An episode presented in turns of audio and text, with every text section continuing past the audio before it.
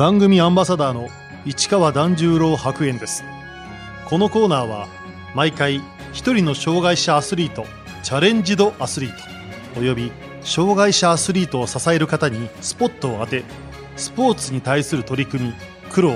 喜びなどを伺います。帝京大学准教授で一般社団法人日本ろう者テニス協会の専属トレーナーの佐野村学です。佐野村学さん1969年山口県生まれの53歳日本体育大学卒業後早稲田大学大学院でスポーツ科学の博士号を取得。帝京大学医療技術学部スポーツ医療学科の准教授として教鞭をとりアスレティックトレーナートレーニング指導者健康運動指導士としてコンディショニングや筋力トレーニングなどの指導を行っています。その傍ら2015年から日本ろう者テニス協会の専属トレーナーに就任。2025年に開催される東京デフリンピックに向けて強化合宿や国際試合へも帯同。今年6月東京都から東京パラスポーツスタッフの認定も受け活動しています。佐野村さん自身のスポーツ経験は？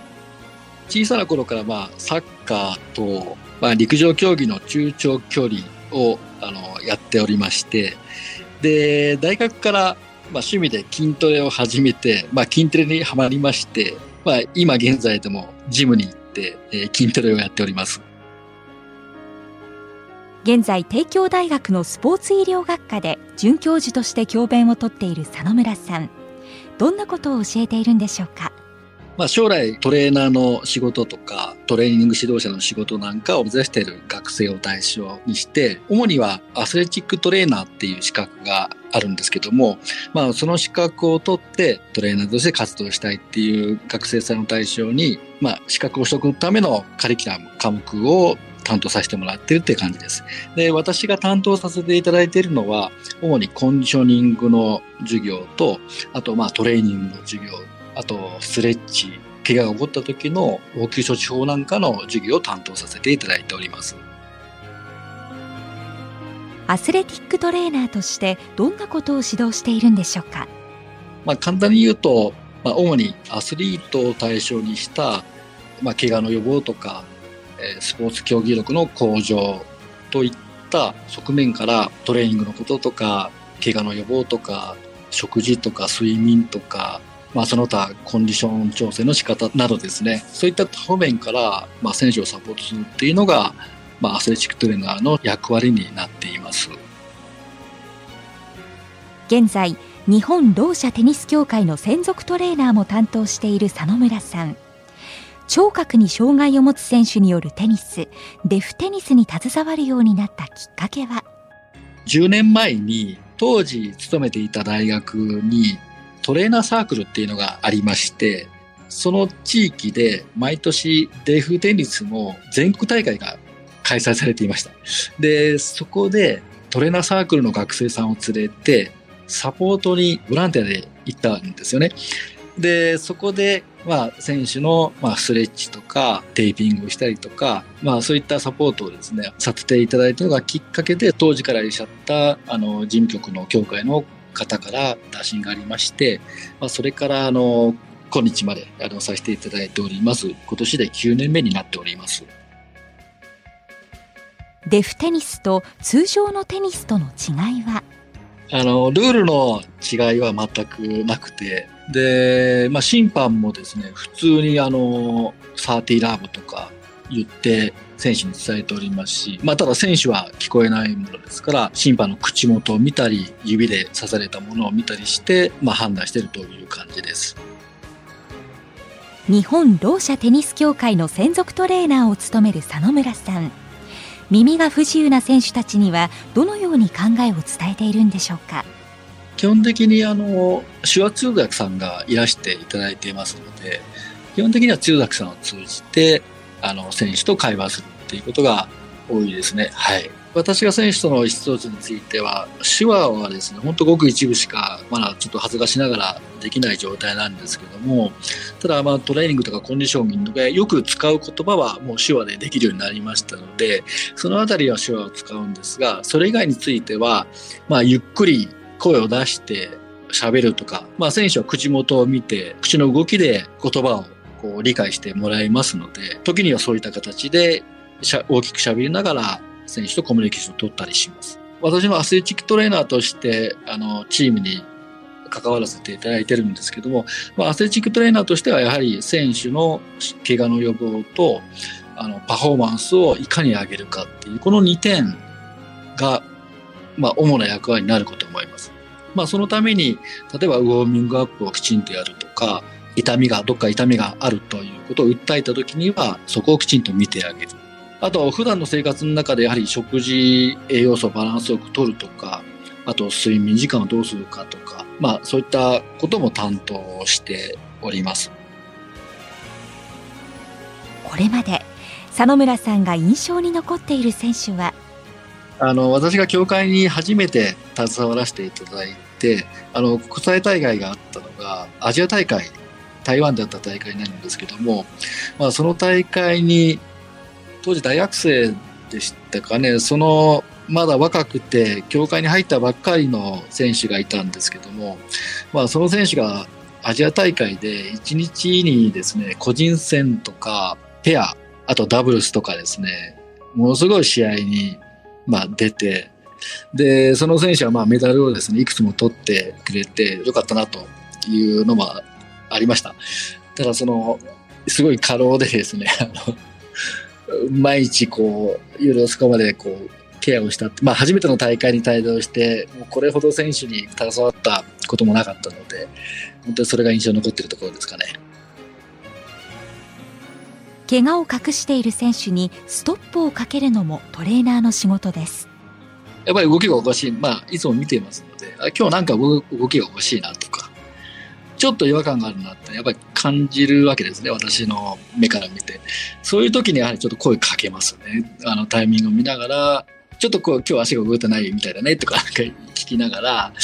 えー、本当に調子が悪くないのかっていうことを確認したりは、まあ、よくしております。ただ怪我が本当にひどくなってここでやめておかないとこの先支障が出るっていうんであればやはりそこは止めなきゃいけないところでありますのでまあ、そこはもうしっかり理解してもらって説得しています。2025年11月聴覚に障害を抱えるアスリートたちによるデフリンピックが東京で開催されます。全部で21競技が行われメイン会場は駒沢オリンピック公園。デフテニスはオリンピック・パラリンピックと同じ有明テニスの森で行われます。まあ、2025年に東京でデフリンピックの開催が昨年正式に決まりましたけども、まあ、この大会は2020東京オリンピック・パラリンピックと、まあ、ほぼ同じような感じの大会になります。大会は4年に一度開催されまして、夏季大会と冬季大会が開催されています。で、2025年の東京デフリンピック大会は日本でまあ初めて開催される大会になっています。デフテニス日本代表のアスレティックトレーナーとして関わる予定という佐野村さん。東京デフリンピックでの目標は？メダル獲得しかないと思います。2019年にあの世界デフテニス選手権大会っていうのがありました。でその時に女子の選手が日本人初の史上初のですね金メダルを取りましてダブルスも銀メダルを取ったり、ユースの選手もですね、金メダル、銀メダルを取ったりいたしまして、その2019年の世界大会の結果をもってですね、今度、あの、9月にギリシャで開催される大会で、まあ、どのぐらいの力がですね、ついてるのかっていうことを確かめるという意味でも、非常に楽しみな大会ではあります。2年後のデフリンピックに向けて、今年9月にギリシャでデフテニスの世界大会が行われます日本もかなり上がってきてるんですがやはり世界のですね特に若い人の活躍が非常に飛躍的に伸びてるっていう情報も入っておりますので、まあ、本当9月のギリシャの大会が現在の日本の、まあ、力のですね、位置を確認するには非常にいい大会なのかなというふうに思ってます。今、あの、まあ、月1回程度の頻度であの合宿を国内でずっと行っているんですけども、